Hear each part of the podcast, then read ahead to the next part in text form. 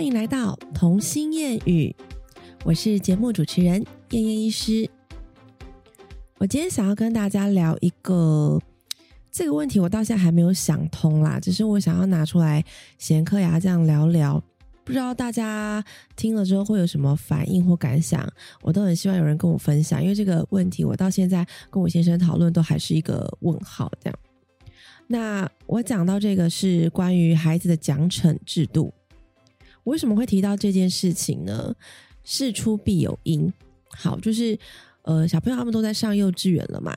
那其实我在家里，就是过去当妈的这将近五年的时间，我在家里并没有建立所谓的奖惩制度这件事情。为什么呢？因为对我来说，很多事情孩子们做得好，是他自己该做到的。那他的奖励应该是要。让他自己去觉得他从这件事情身上获得什么感受嘛？如果因为我很担心的是，我如果什么东西都用一个哦，你今天做的很好，给你个星星；你今天做不好，给你个叉叉。他会不会一直在这个圈圈跟叉叉这中间这个奖惩制度的情况下，他的道德的想法，或者是他会对他自己的行为受到外界太多的因素，而为了这些。奖惩去做的这些行为，不是发自内心的。其实我很怕他会有这样的情况，所以我一直在家里没有实施这套的那个惩罚或者是奖励制度。那只是小孩他们上幼稚园之后，的确就会遇到这样的状况，因为其实学校老师一个人要带这么多个，有时候的确会需要建立一点点。就是说，要怎么样让孩子们会有更有自动自发的引诱诱因啊，或者是跟他讲说你这样不 OK，我要呃拿掉一颗星星之类的啦。我觉得这样的奖惩制度在大团体生活、小团体生活是还蛮适合的，但在家里的部分，我一直还在评估这项到底值不值得实施。所以我家最近就遇到一个状况，因为美眉她是幼幼班嘛，那幼幼班的话。你知道幼幼班的标准跟姐姐中班的标准就会不太一样啊，因为你能做到是不一样嘛。更何况是从刚开学到现在，可能刚开学他们分离焦虑比较厉害，所以他们老师就有提出一套我觉得蛮棒的，就是在呃激励他们上学很开心这件事情的一些那个奖励方法。然后我就听他们讲啦，就说，嗯，好像是你有做四件好事情，做四件对的事情，就可以，呃，一件对的事情就可以得到一个星星。那如果收集了四个星星之后，就可以得到一张贴纸。因为我觉得这是，其实我很同意在学校有这样的做法，我不是要反对。那。只是我也觉得说，哎，我看到哇，妹妹今天又拿了一张贴纸回来，她可能代表她已经集了四个星星了，然后她就也很开心，会跟我分享，而且她还蛮开心，会把那个分享就很得意说，妈妈，这我送你，这是我拿到的，我送给你的，这样你就觉得嗯，OK OK，你拿来是送人，而不是觉得自己是至高无上，那样就好了。那只是同时间呢，因为这个毕竟是妹妹班嘛，那在姐姐班，不同老师本来就会不同的带法，我一直都是觉得说，你们就要去适应环境嘛。我不会特别跟你们说要怎么样比较好，怎么样比较好。你总是会在人生的旅途中遇到各式各样不同的老师。有时候做家长的可能会担心学校教育或者是学校老师跟孩子之间的互动。那我队友其实一直在提醒我一件很重要的事情：我不是教育的专家，所以我不要去做过度的干涉。那我能做的是配合，就老师以什么方什么样的方式去带我的小孩，那我就是配合，而且信任。在这种前提之下，可能双方面的合作会让孩子比较不会无所适从嘛，就在学校一个样，在家里一个样。所以我都是采取，哎，姐姐老师是这样的方式，那我就是这样的配合；妹妹老师这样方式，我就这样的配合。我会用这样的方式了。那结果姐姐当然就是那一天看到妹妹在炫耀她的贴纸的时候。就会开始出现了，为什么他有我没有这个想法？他其实一直以来都是一个很计较输赢的孩子，在大概三岁到四岁半这整个一年半的期间，他非常的在意。我说的是姐姐，他会非常的在意什么事情是他第一个做，什么事情他是第一个完成。最简单的例子来讲，我觉得。这个问题其实困扰我很久。我之前还有跟其他的妈妈们聊过这件他有一些很固着的行为，可能是他的个性，可能是他的想法，所以他有很多很执着的点啦，没有办法通融的。最简单的例子就是每天早上起床，我从睡觉的房间出到客厅这件事情，因为我们出来客厅第一件事就是想要开灯嘛。如果家不是采光很好的那一种，就白天呃客厅的地方还是要开灯。那我出来很习惯，我就第一个做开灯的动作。但姐姐是一个很敏感的孩子，她绝对是一个高敏感的孩子。我觉得，不管是她的触觉敏感、嗅觉敏感、味觉敏感，甚至她的五官觉，而且我觉得她最最特别的这个孩子是，她对她生活周遭的小事情都观察的非常仔细，包括可能今天爸爸去剪头发，他回来绝对是第一个发现的，或者是。这件是新买的衣服，他也是第一个发现的。或者是我觉得我买了两件很像的衣服的姐妹装，我也没有很仔细看那个上面非常非常小，大概比我的手指头还要细的一个小小的 mark，我以为那个是一样的，结果他竟然跟我说：“妈妈，妹妹上面的是熊，我的是树，是不一样的。”诶，然后他是一个可以把生活周遭的事情观察的很详细的人，所以也因此。在他对他的教育上，规律性来说是很重要的。那因为姐姐其实小时候真的蛮难带的，在她上小班之前，我们都自己带嘛。她其实有很多呃生活的细节是非常难去跟她妥协的，因为她可能坚持要怎么样就是怎么样。但其他的坚持是，他希望每天的生活都是固定的，包括起床的时间点、睡觉时间点、吃饭的时间点，这是他没有办法改变的事情。或者是他觉得一定要先吃饭再洗澡，就没有办法先洗澡再吃饭。这个是他一直以来就是比较硬的地方啦。所以我觉得在带他的过程中，这一条路也一直都蛮辛苦的。因为我总不能一直对他发脾气，或是用威权式的方式指定他说这样做比较好，反而是要跟他去沟通，听他的意见。这也是为什么我会念了很多很多教养的书。那很多的学派，包括蒙特梭利那些，其实我一开始想要用蒙特梭利的方式放在他身上，但是我发现成效不是太好。可能是我也不是蒙特梭利专门的人，就是念了几本书，想要在家里试试看，然后家庭环境可能没办法配合，因为毕竟还有长辈要带他，所以这个就失败了。那后来我就念到华德福系列的书之后，我才发现，哎，姐姐就是一个大自然的孩子。他天生就有一个生理时钟，他觉得太阳出来了，他就该起床。他觉得什么时间点怎么样，他真的是跟着时间在做事的。所以我要讲这个，是因为我刚才讲到，我早上起床出客厅，我本来都以为我是蹑手蹑脚、很小声的出来到客厅，然后要开灯。可是姐姐永远都会非常敏感的察觉到我已经起床了，她身边没有我。然后她可能会在我起床的十分钟之内，你接着就会听到她走出来的声音。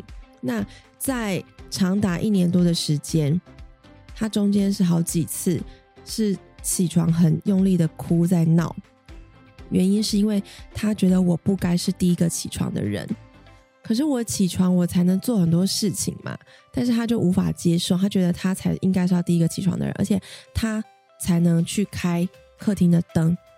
我不能开，所以我会说他有很多固着的点，这个是一直到现在可以沟通了之后才好一些些。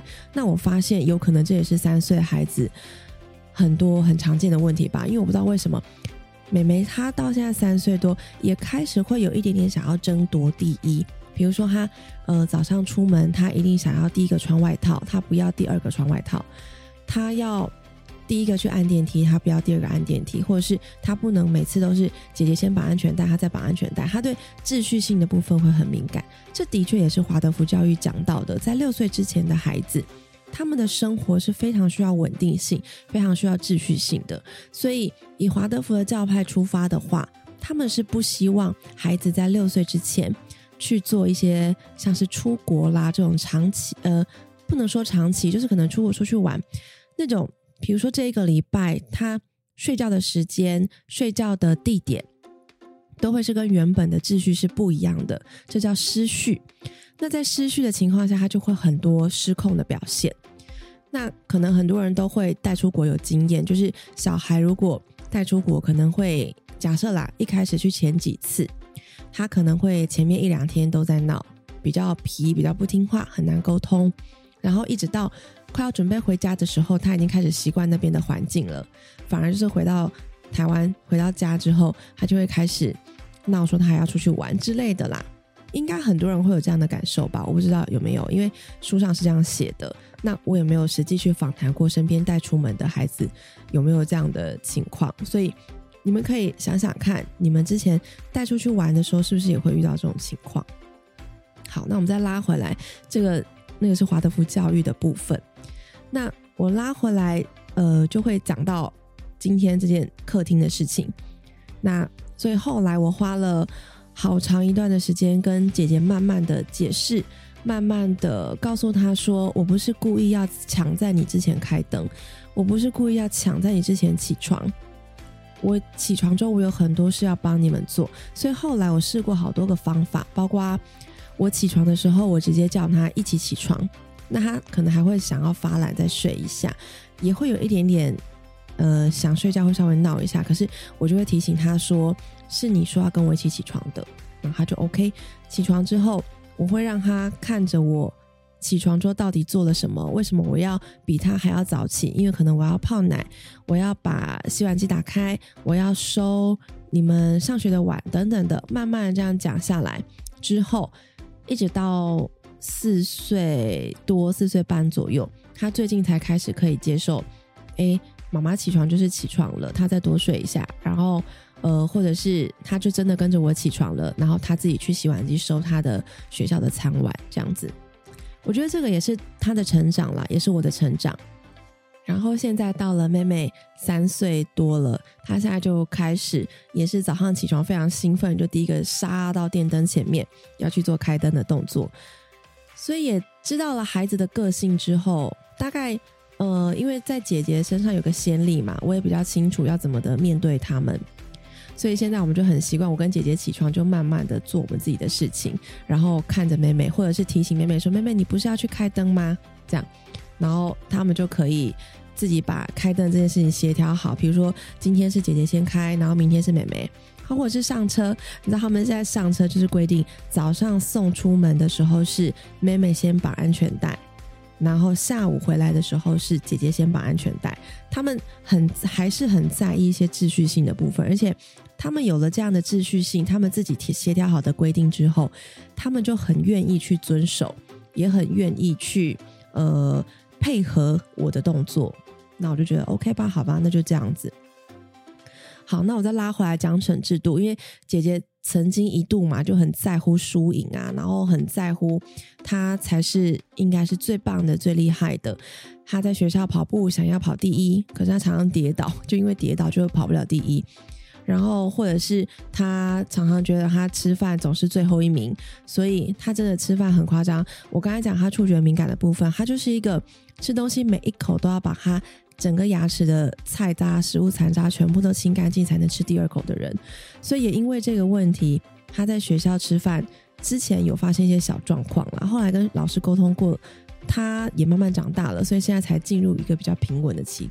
不然，我真的觉得他在学校吃饭真的是可能会是老师觉得最大的困扰。好啦，那接下来那一天就是姐姐看到妹妹的贴纸之后，姐姐就一直问我，就说：“妈咪。”为什么妹妹会有贴纸？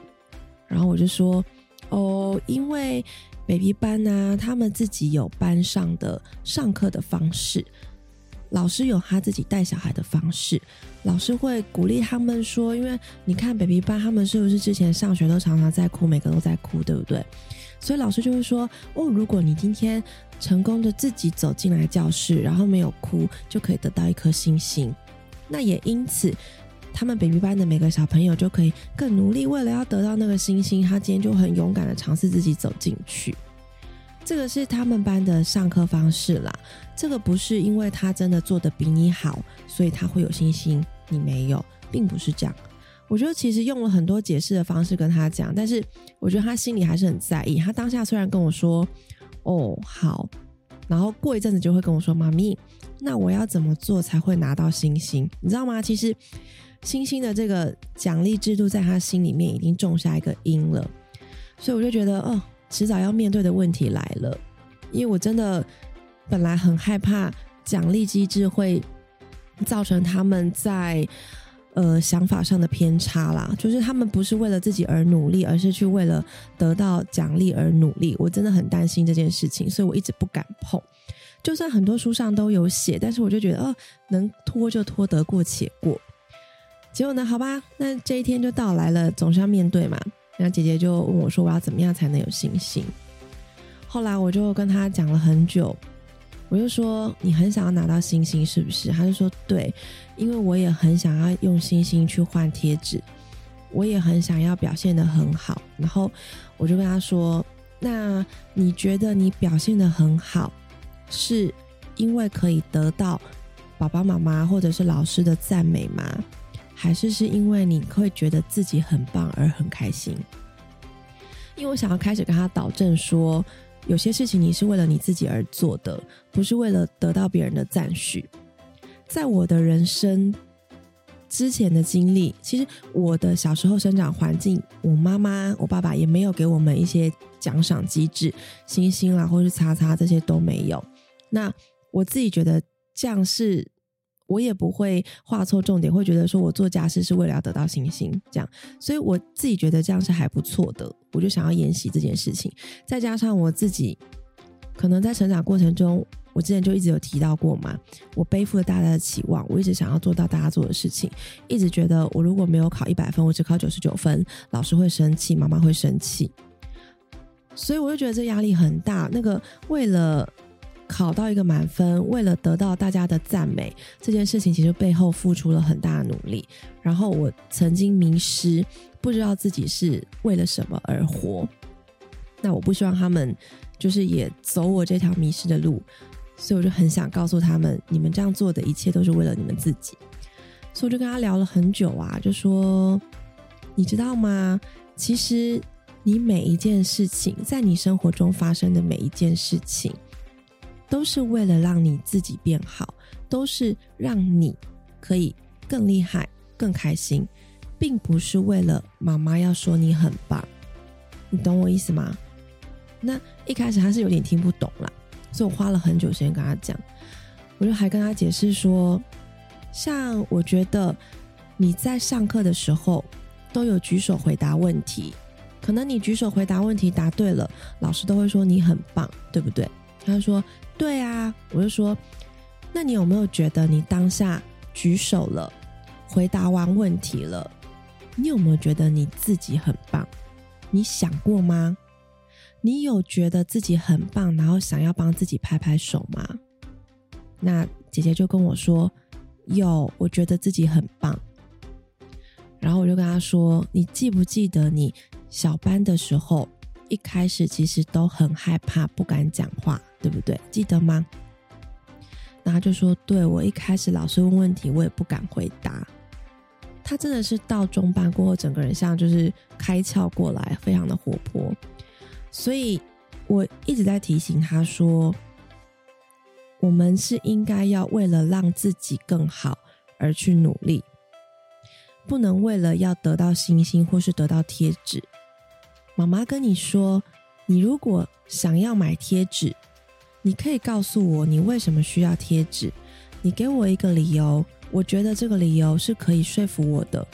那我们就一起去挑贴纸，我们就一起去买，不是为了说要有礼物而礼而去买礼物，而是因为你觉得这个东西是我真的喜欢的，是我觉得我值得，那我再去买，我觉得那就 OK。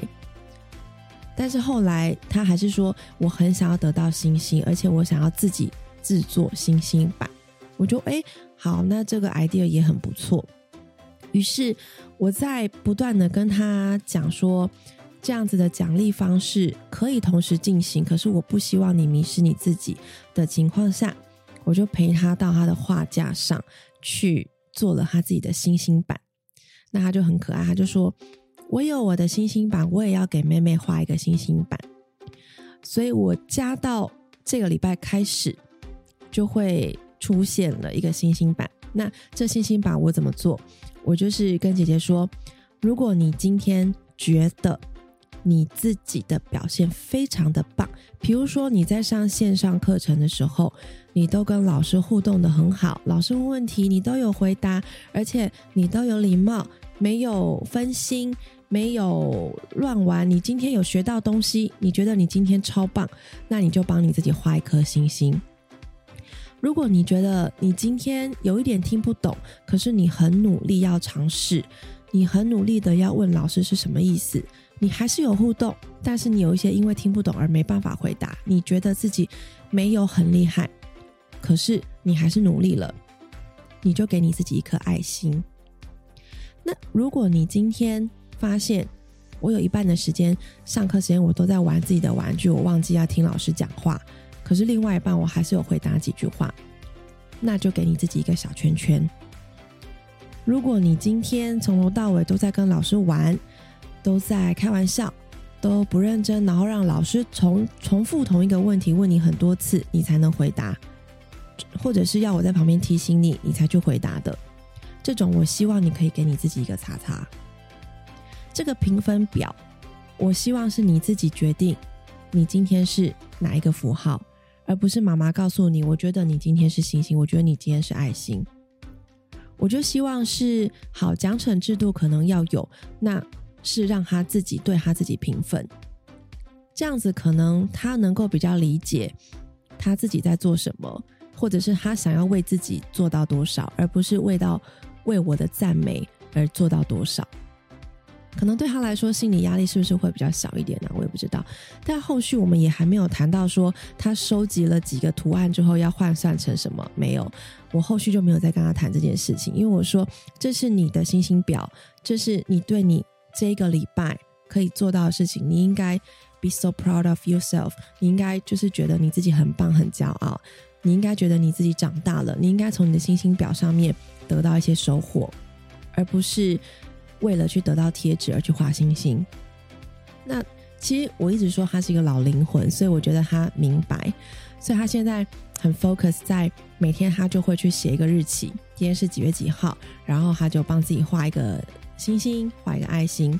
那他同时他也会告诉我说：“妈妈，我今天看到美美自己吃饭，吃的很好。”虽然饭粒掉下去了，可是他还是有把菜菜肉肉都吃完，所以我觉得我要给他一个星星，你觉得可以吗？那我就会说，哎，我觉得你这个想法很好，那我们就给他一个星星。我会发现他在评估事情上面，他比较可以着重在美眉是因为完成了他分内该做的事情，而他给他一个星星。他并不是美眉去多做了什么事情。才能有星星。妹妹没有帮忙做家事，她就只能有叉叉。至少他并没有这样去评分。他评分的点就是有没有在分内的事情做好。如果他觉得妹妹进步了，因为他本来妹妹吃饭都是要呃玩耍啦，然后爱吃不吃的啦，只要她今天吃的很好，就会给她一个很漂亮的形状。那我就觉得，嗯，好吧，奖惩制度好像还是有其必要性啊。那我就跟我先生讨论到说，你觉得呢？你觉得这样子给他星星，这样会不会？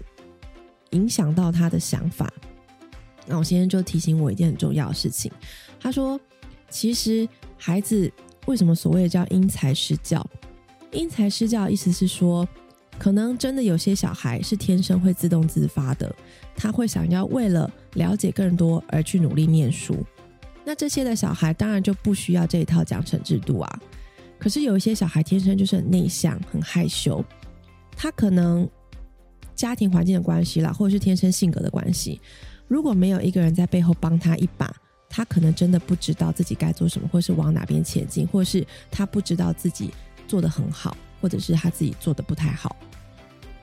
所以奖惩制度的确是有其必要性，尤其是在我们刚才讲的说比较内向性的啦，比较需要鼓励的这这一类的孩子，有时候你给他一颗星星，他可能真的会充满的力量。就会有这个力量去把他今天该做分内的事情都去完成。那你今天可能因为他太皮了，给他一个小擦擦，他就会意识到说：“哦，我要开始收敛我的动作了。”可能可以这样子，但是我得说，这套奖惩制度真的不是适用于每一个孩子，所以每个妈妈都可以自己去评估，说自己的小孩适不适合。但只是说他们在团体生活中这件事情可能是必要，但我觉得家长可以跟他们诱导说。虽然在学校有奖惩表，谁的星星比较多，谁的星星比较少，但不代表说你的星星少就是最差的。这个可能还是要跟他们建立一点基本的观念，才不会就是想法走中。我真的很害怕有一些利益型导向的孩子，他们就是会走中到说我要为了什么不择手段，然后去完成拿到十颗星星的梦想，这样，这样他真的会很辛苦。对啊。好啦，因为其实这一点我也还没有设计出一个很好的方式，因为毕竟姐姐可能听得懂我在讲什么，所以我可以这样跟她沟通。但是如果是妹妹的话，我可能要换一个角度跟她去聊奖惩制度这件事情。嗯，不知道有没有家长，你们呃在听完这集节目之后，对于能给孩子的一些奖惩的一些鼓励方式啦、惩罚方式，有没有什么想法可以提供给我的？如果有的话，我真的很很希望可以受教一些。我觉得教养这个东西一直都是我们都是边走边学，没有谁是永远的专家。所谓的专家，是他可能是呃，我最近在书上就看到一段很重要的话，他就说：你只要是比别人分数高。那你就有资格可以授予他这个知识。比如说，我同样在讲一个 topic，可能有人这个 topic 他可以完，就是得到很高分，他可能是八十分。那八十分的人就可以去教七十分的人，七十分的人他就可以是六十分的老师。那当然，如果你只有得十分，听起来好像比八十分的差很多。可是得十分的这这个人，他还是可以去教得零分的人啊，对吧？所以，我们生活中每个人都可以成为别人的老师，因为没有人是完全完美的、十项全能的，一定都是有这个专长，然后有这个弱点。所以，我很希望我可以跟身边的朋友们，或者是跟我的听众们，你们做互动，有一个原因是你会成长，我也会成长，我们都一起走在这条没有唯一解答的教养路上。我们会互相扶持，互相提供对方一些很棒的 idea。Maybe 我们大家都可以进步的更好，受惠的就会是我们的孩子们，对吧？那有更多的话题想找我聊聊的，欢迎私讯脸书或是 Instagram，搜寻童心谚语就可以找到我哦。有时间的话，我都会一一回复大家。谢谢大家今天的收听，我们下次再见喽，拜拜。